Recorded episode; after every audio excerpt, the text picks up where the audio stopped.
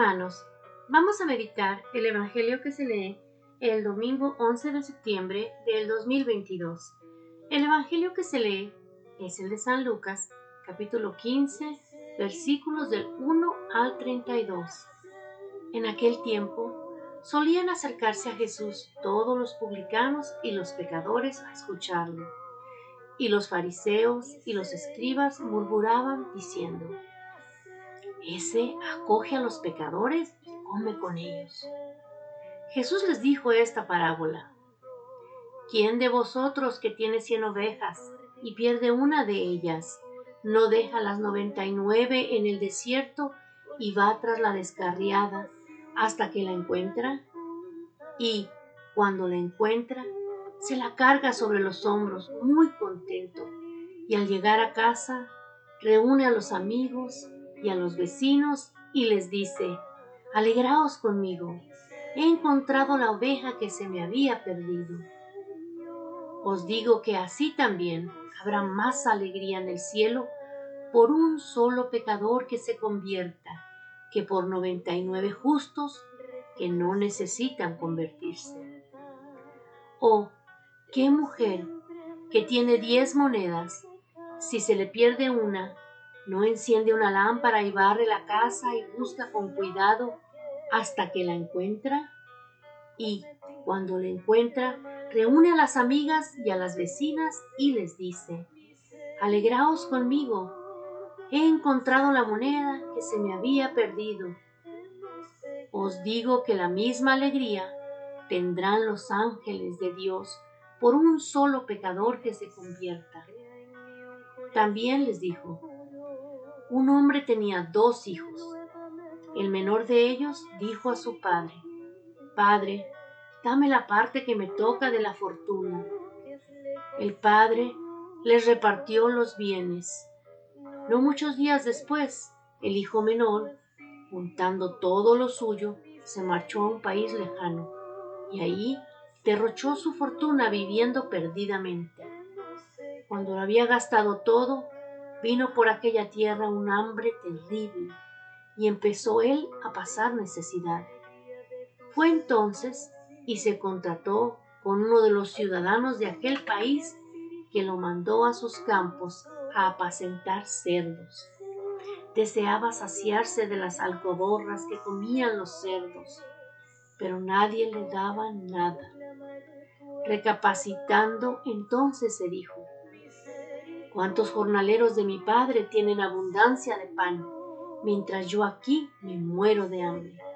Me levantaré, me pondré en camino a donde está mi padre y le diré, Padre, he pecado contra el cielo y contra ti. Ya no merezco llamarme hijo tuyo. Trátame como a uno de los jornaleros. Se levantó y vino donde estaba su padre. Cuando todavía estaba lejos, su padre lo vio y se le conmovieron las entrañas, y echando a correr, se le echó al cuello y le cubrió de besos.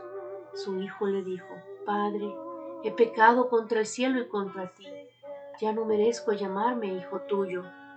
Pero el padre dijo a los criados, Sacad enseguida la mejor túnica y vestídsela, ponedle un anillo en la mano y sandalias en los pies traed el ternero cebado y sacrificadlo. Comamos y celebremos un banquete, porque este hijo mío estaba muerto y ha revivido, estaba perdido y lo hemos encontrado. Y empezaron a celebrar el banquete. Su hijo mayor estaba en el campo. Cuando al volver se acercaba a la casa, oyó la música y la danza, y llamando a uno de los criados, le preguntó, ¿Qué era aquello? Este le contestó, ha vuelto tu hermano, y tu padre ha sacrificado el ternero cebado, porque lo ha recobrado con salud. Él se indignó y no quería entrar, pero su padre salió e intentaba persuadirlo. Entonces él respondió a su padre, mira, en tantos años, ¿cómo te sirvo sin desobedecer nunca una orden tuya? A mí nunca me has dado un cabrito para tener un banquete con mis amigos.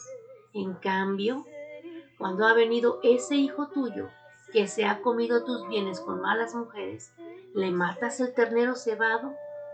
El padre le dijo, Hijo, tú estás siempre conmigo, y todo lo mío es tuyo. Pero era preciso celebrar un banquete y alegrarse, porque este hermano tuyo estaba muerto y ha revivido, estaba perdido y lo hemos encontrado.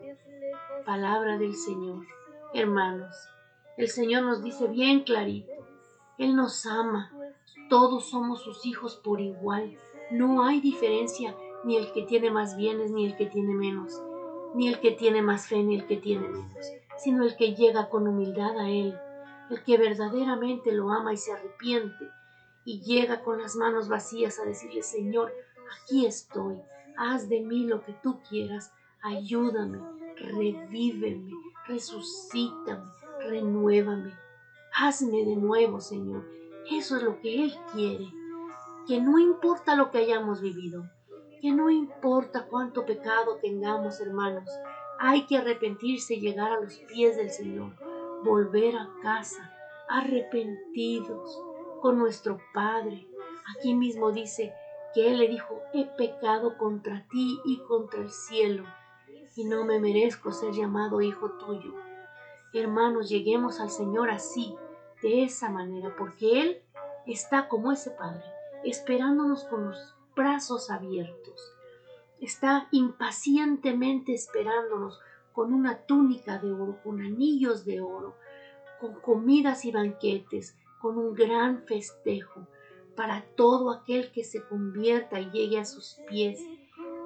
Nosotros debemos de ser humildes y no importa cómo nos sintamos de mal, sino cómo el futuro con el Señor nos invita a ser felices. Hemos sido creados para eso, para ser felices. Así que hermanos de la mano del Señor, vamos. Hoy el Santo Papa nos dice, Dios perdona siempre. Somos nosotros los que nos cansamos de pedir perdón, pero Él perdona siempre. Nos dice que Dios es Padre, que no solo acoge de nuevo, sino que se alegra y hace fiestas por su Hijo, que ha vuelto a casa después de haber derrochado todos sus bienes. Nosotros somos ese Hijo, y conmueve pensar en cuánto nos ama y espera siempre el Padre.